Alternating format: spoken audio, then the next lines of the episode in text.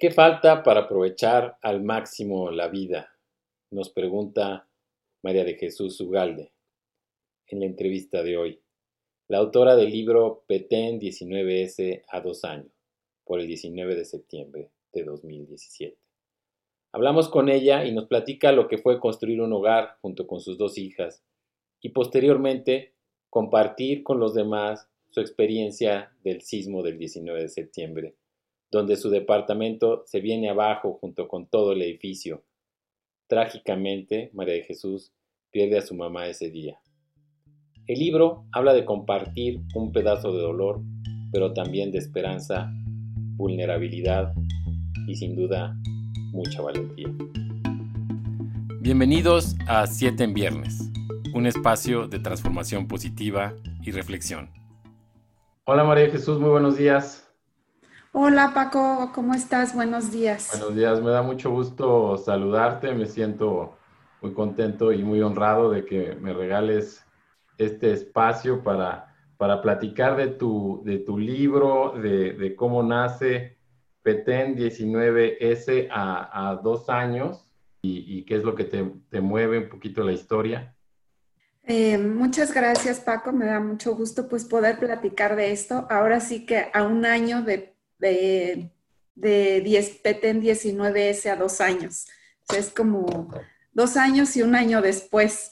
Em, mira, la, la, historia del libro em, realmente nació con la segunda parte, con la parte de donde hablamos de la destrucción, pues de lo que fue mi hogar, pero pues cuando lo estaba mm, escribiendo, em, contacté a una editora y me dice, sí está muy bonito, pero ¿por qué no hablamos más bien de la construcción?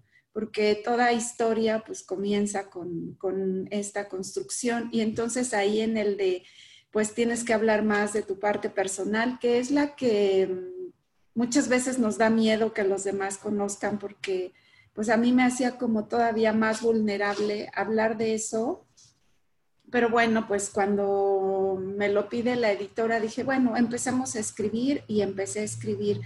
Y yo creo que la historia de construir un hogar, pues es como la de muchos, de, pues, que estamos en, en, esta, en esta vida.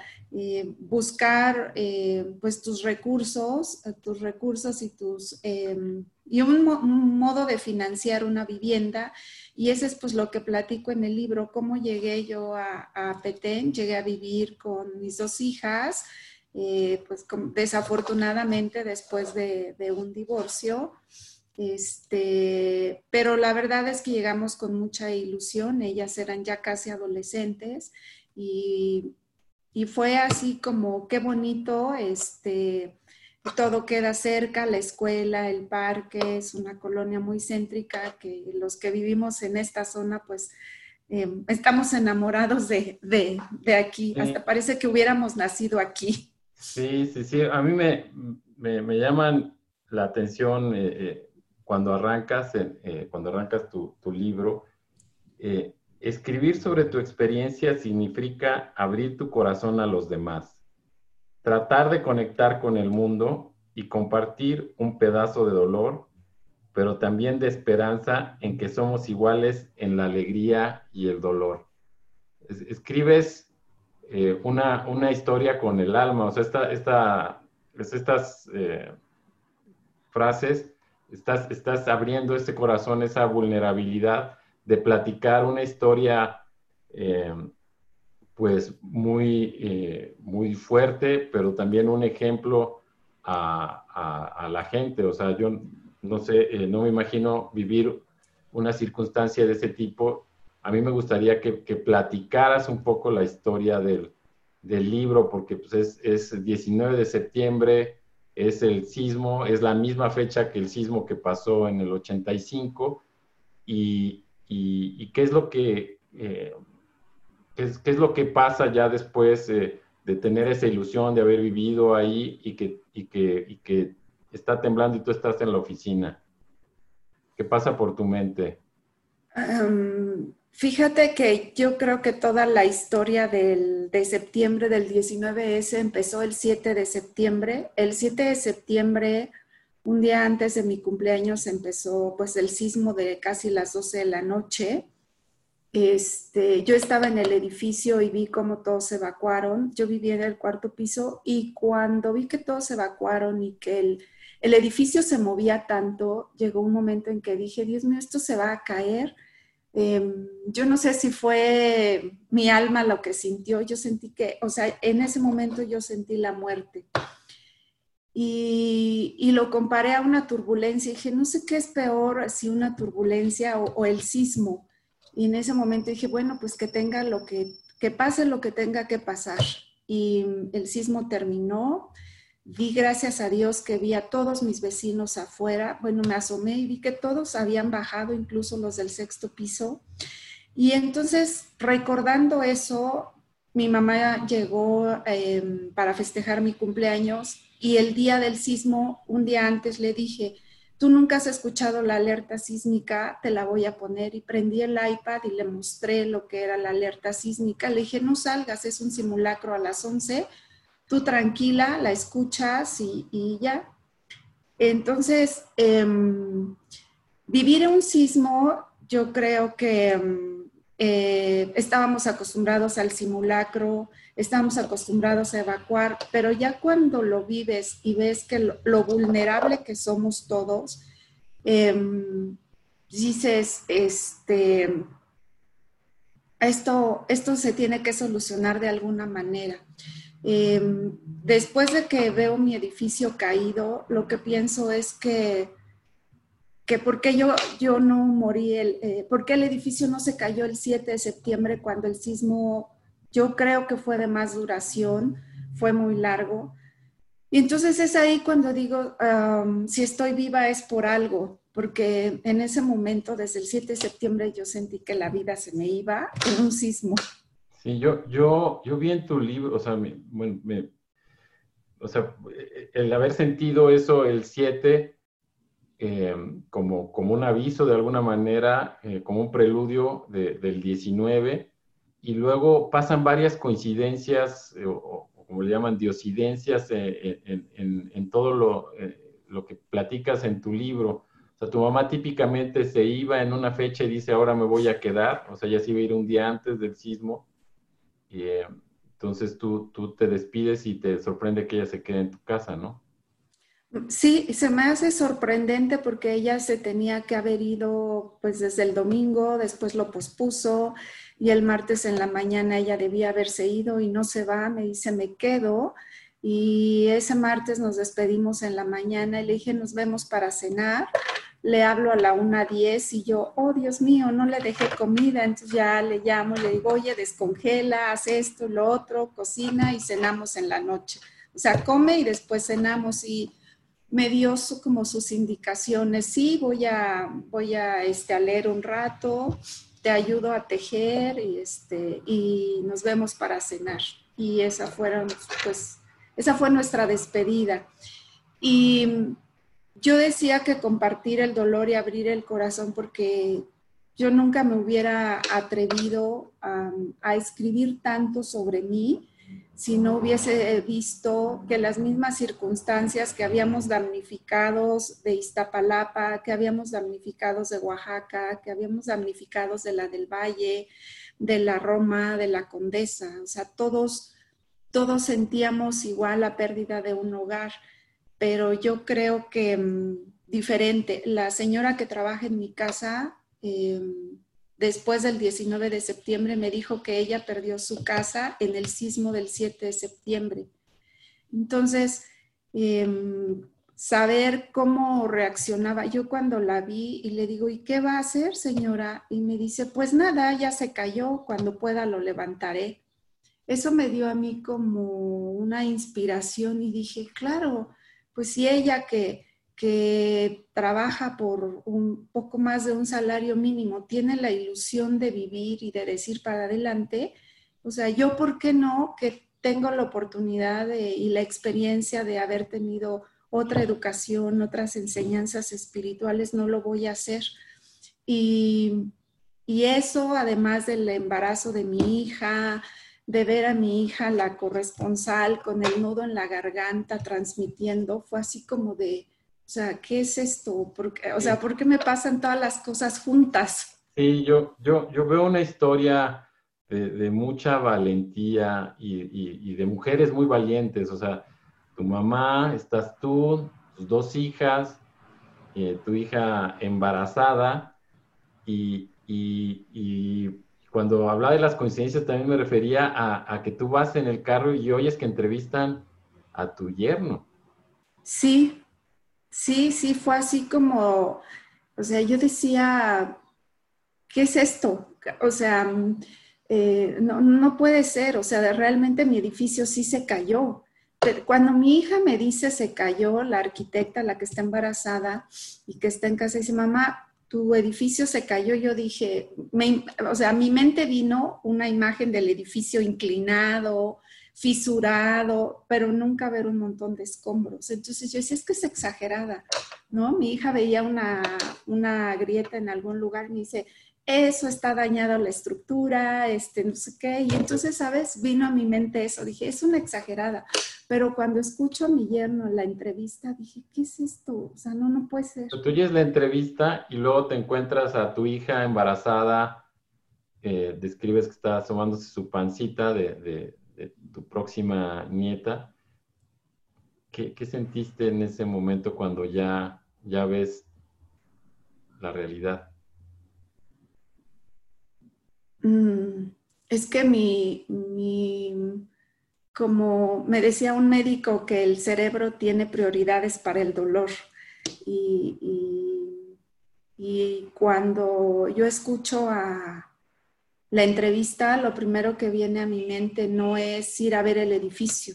Lo primero que viene a mi mente es ir a ver a mi hija, qué está pasando y dónde está su marido a su marido, pues para mí mi cabeza es, voy a ver a mi hija, veo que él se regrese y, ya después veo qué sucede. Entonces la veo en la planta del, la planta baja del edificio y, y dije, pues no puede estar sola, tengo que ir a buscar a su marido y ya después veré si el edificio ya se cayó, pues ya no puedo hacer nada, ¿no? Entonces me estaciono, la veo, le pregunto dónde está su esposo y me dice, está en Petén, este, pues ayudando. Y llego a Petén y veo cientos de personas con las cubetas, así moviendo escombros y digo, pues, o sea, mi prioridad es, este, encontrarlo y ahí encuentro a los, los patrulleros del ADA y le digo, oye, pues estoy buscando a tal persona, por favor déjame pasar y no me dejan pasar. Le dije, bueno, por favor localízala. Y ya después de un rato lo veo venir y le dije, vete, no tienes que estar aquí.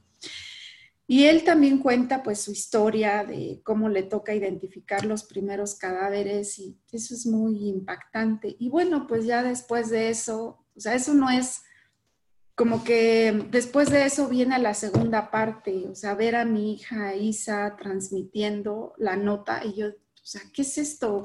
Porque ella tiene... otra parte, o sea, tú, tienes una hija reportera y ella, e, ella está dando la noticia de, tu edificio, o sea, del edificio que se cae de su mamá y que no encuentran a su abuela, o sea, a eso me refiero con esa valentía, o sea, ella, ella está cumpliendo con su trabajo eh, el día que todo esto sucede, o sea, cómo o sea, ¿Qué, empuja a, tu hija Isa a, o sea, ella sentía como una obligación, un, llamado de, cubrir la noticia? Sí, em, ella es la primera que se entera. Cuando yo estoy en la oficina, ella me manda un video de cómo vive en el sismo en, el piso 29 de su oficina. Su oficina está sobre reforma. Y, yo lo veo y, me enoja y volteo el celular y, digo, ¿qué le pasa? ¿Por qué me manda eso? O sea, yo en ese momento no, no alcanzo a entender que eso es su trabajo. Pero cuando la veo y me dice, ¿qué haces aquí? Ah, en algún momento, no recuerdo, ella me dice que no vaya, que, que la espere en la casa de su hermana. Y yo así como, o sea, no, no es una instrucción que, pueda yo seguir. Este, hay una parte de la historia cuando ella ya pasa un poco todo esto y me dice, ahora te voy a contar mi parte de la historia.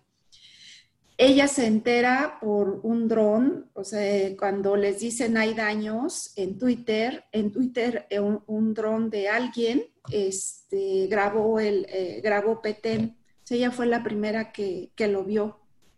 Entonces, cuando les dicen a ellos hay daños, salen a la calle y cuando iba en la camioneta del medio, de, este, de su televisora, este, ella ve el, el, video, ella ve el video y le dice al, al, al, camarógrafo, mi edificio, el edificio de mi mamá se cayó, le dice, no digas tonterías, ¿cómo crees? Le dice, sí, dice, es el edificio de mi mamá. Entonces le dice, vamos. Ellos iban a la condesa y en ese momento ella le dice al reportero, el, reportero es el que le dice, vamos, vamos para que estés tranquila. Y van, a, van al edificio y cuando llega, este, ella se, em, pues se desmaya y el paramédico la atiende y le dice, o sea, ¿qué le pasa? Y, ella le dice, no, ya estoy bien, le ayuda a recuperarse. Y pues ella dice, ni modo, tengo que transmitir. Y entonces cuando les empieza a dar la, la nota, los datos, este, cuando em, ella hizo creo que tres transmisiones en vivo a, al, medio, porque estaban transmitiendo en vivo desde Estados Unidos y le mandan un WhatsApp de por qué sabe tantos datos de, de, o sea, de, ella empieza a decir, estoy en un edificio de siete pisos. Yo después vi las notas, estoy en un edificio de siete pisos, em, hay eh, diez personas desaparecidas, este, y así, entonces le preguntan en ese momento por qué sabe tanto y ella les tiene que decir pues, que es el edificio de su mamá. Y, y es cuando le dicen, pues da, cierra el micrófono y vete. Sí, sí, este, sí, eh, eh, ella de alguna manera está, está o se siente obligada a eso. Y luego tú, tú continúas, continúas con, con, con las siguientes horas y los siguientes días. Y, para mí, eh, te lo digo, María Jesús, eres un ejemplo de fortaleza, porque a los dos años estás presentando un libro el mismo día que, lamentablemente pierdes a, tu señora madre, a tu edificio. Entonces, de un día para otro, eh, eh, pues de alguna forma te cambia la vida pero también le da sentido a la vida, que es lo que platicas en tu libro, ¿no? O sea, cuando empiezas a ver las cosas y te empiezas a acordar y te empiezas a conectar eh, con, cosas que a lo mejor te gustaba a tu mamá, como la, bolsa de las tortillas, eh, de alguna forma también eh, el que tu hija, que a lo mejor iba a quedarse con su abuelita, no se queda porque los perros y los gatos estaban enfermos y, este, y entonces de alguna manera también salvas esa parte y luego viene a nacer tu, nieta, ¿no? Gaia. Así es. Es que em, yo creo que em, está extraño decirlo, bueno, no extraño, estar tan cerca de la muerte, primero sentir que, que ya está ahí y luego ver perder a mi mamá fue así como o sea, que, o sea, algo inexplicable.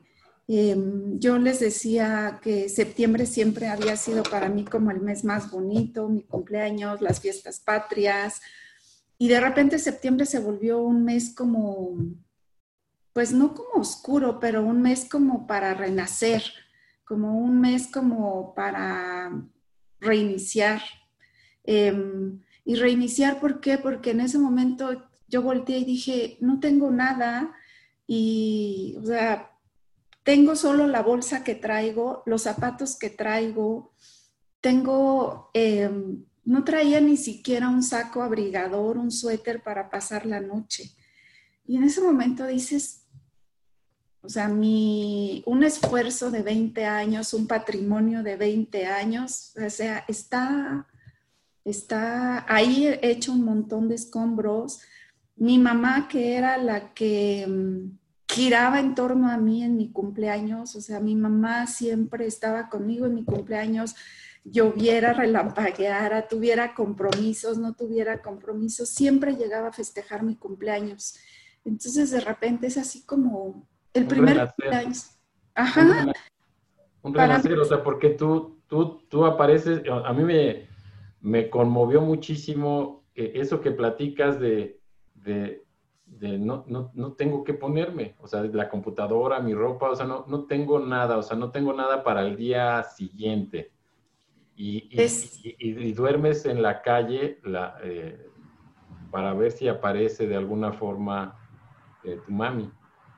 Sí, y eh, justo lo dijiste, es como un renacer, es así de, estoy así cruzada de brazos porque tengo frío, tengo frío, tengo hambre, y, y, quiero agradecer a la gente que llega y te ofrece sándwiches, te ofrece tortas, te ofrece agua, ¿sabes? Es como mm, si la vida en un, en un instante te enseñara todas las lecciones que sabías que existían, pero que dices, hoy las tienes que aprender, hoy tienes que aprender la gratitud, la gratitud a estar viva. Agradecí eh, a la semana haber recuperado el cuerpo de mi mamá, haber podido cerrar el ciclo de un funeral, que emocionalmente te tardas mucho, pero agradecí poderlo hacer porque había el riesgo de no poderlo hacer, porque ya sabes, eh, siempre hay riesgos de un incendio, de explosiones, de... Y entonces yo agradecí cuando vi su cuerpo completo y bien, este, agradecí haber podido cerrar, poder cerrar ese ciclo y ella vivía en Querétaro y, su despedida es, es como ella quería, dices, ¿no? Así es. Flores, un día bonito, sus amigos. Platícame un poquito de esa parte. Sí, lo primero que tuve que agradecer fue ver su cuerpo completo, porque eso para mí era así como, o sea, no la puedo tocar, pero la abracé en la mañana y ahí está. Y la otra parte es, ahora que sigue, bueno, ella que ella qué quería, al final es Em, al final es decir, eh, ella quería un sepelio con sus amigos y bueno, las circunstancias hicimos la, eh, la cremación aquí, nos vamos a Querétaro a hacer la misa donde se despida de sus amigas, de sus amigos, de su casa, de su gente. Y eso también para mí fue como importante. Desde ahí entendí que pues no solo tenemos que que agradecer por las cosas materiales, por, por la salud, también por la, por la desgracia, porque nos enseña y, a mí me dio mucho gusto poder cerrar, ese ciclo de despedir su, alma y su cuerpo. Sí, o sea, esta, esta parte de, agradecimiento, eh, de renacer por un lado y de, agradecer, eh, te, da, te da fuerza para, para seguir adelante por, por todo lo que, por todo lo que, lo que tienes, o sea, te tienes una familia bonita, tienes a, a, tus hijas, a tu, a tu nieta, a tu yerno y eh, proyectos, ¿no? El libro, el trabajo, o sea, eh, todo, todo se, se, se, junta de alguna forma. O sea, como, como o sea, tú a, casi tres años de esto, eh, a qué le debes un poquito tu, fortaleza para esta resiliencia que, yo veo en ti y en tu familia? Em, a que, em, pues la, primera cosa fue em, pensar, una vida se fue, mi mamá, pero viene otra vida en camino y la oportunidad de poder vivir esa experiencia para mí de voy a ser abuela. O sea, eso es así para mí como, o sea, estoy, la vida me da la oportunidad de ser abuela. Yo no me morí porque pudo haber pasado, ¿no? Pudo haber sucedido, siempre pudieron haber pasado las cosas, pero a mí no me pasó. Entonces, voy a ser abuela y quiero vivir esa experiencia y y fue esa una de las primeras cosas por las que dije, hay que salir adelante. Dos, em, puedo aportar algo a mis vecinos para ordenar un poco el caos y ver qué va a suceder con este terreno. Em, había muchas historias, hay muchas historias también dentro del edificio tristes que pues las compartimos, pero dije, puedo hacer todavía algo por ellos. Y tres, el trabajo, el contar con un trabajo fue lo que a mí me llenó como de, de ilusión y de esperanza de la gente que me ayudó dentro de la empresa. El día que yo entré al edificio, o sea, yo no quería entrar, o sea, sentí que el edificio me absorbía, que, que, que me tragaba. Fueron experiencias muy, muy encontradas. Pero cuando, cuando llegué a mi oficina y veo mi computadora y mi escritorio, ah, Paco, en ese momento no sabes cómo amé mi computadora, casi la abrazo y digo, puedo escribir, puedo comunicarme con el mundo con esta computadora. Esas fueron las tres cosas, mi ilusión de ser abuela, lo que podía hacer por mis vecinos y el trabajo. Sí, sí, tú lo mencionas en la, en la introducción, que es reconstruir no es solo juntar pedazos, es mucho más que eso. Es sacar fuerzas de, donde no hay para emprender un nuevo camino. Entonces, pues el que tú eh, de alguna manera tengas todavía vocación de, de, reconstruir y que eres la líder de alguna forma y, y lo que platicas de, de eh, hablar con un gobierno y cambio de gobierno y hablas con el otro y todos esos periplos para que, para que sigas adelante es, es de, de, mucha, de mucha admiración. Eh, eres un ejemplo para, para todos nosotros, María Jesús, la verdad. Y yo te, te agradezco ese, te agradezco ese, ese ejemplo y, y, esas, y esas enseñanzas y, y, y, bueno, pues para mí está muy claro que, que de alguna forma eh, el, el, el, tema de la, de la, fortaleza interna y lo que platicas te, ayudó a llevar las cosas en, en el momento y ahora a, a, tres años, ¿no? Entonces, yo te veo muy bien. ¿Qué, qué sigue ahora?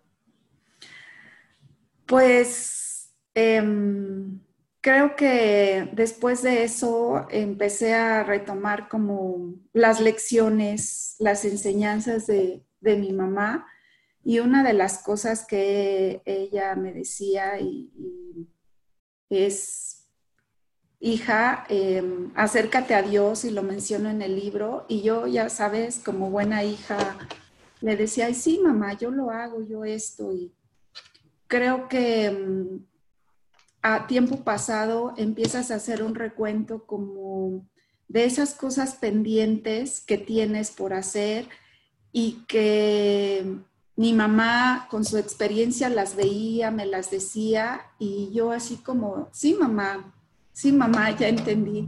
Entonces, he, iniciado ahora un trabajo pues de, de desarrollo personal, de decir, ¿qué me falta? ¿no? ¿Qué me falta para aprovechar al máximo la vida? Porque una de las cosas que me decía mi mamá es, somos, somos un cuerpo, somos un alma con un cuerpo, no un cuerpo con un alma. Pero ahora cuando eh, recuerdo todo lo que me decía mi mamá y dices, vamos por el mundo escuchándonos mentalmente, emocionalmente, pero nunca nos escuchamos con el alma nunca hablamos con el alma de la persona.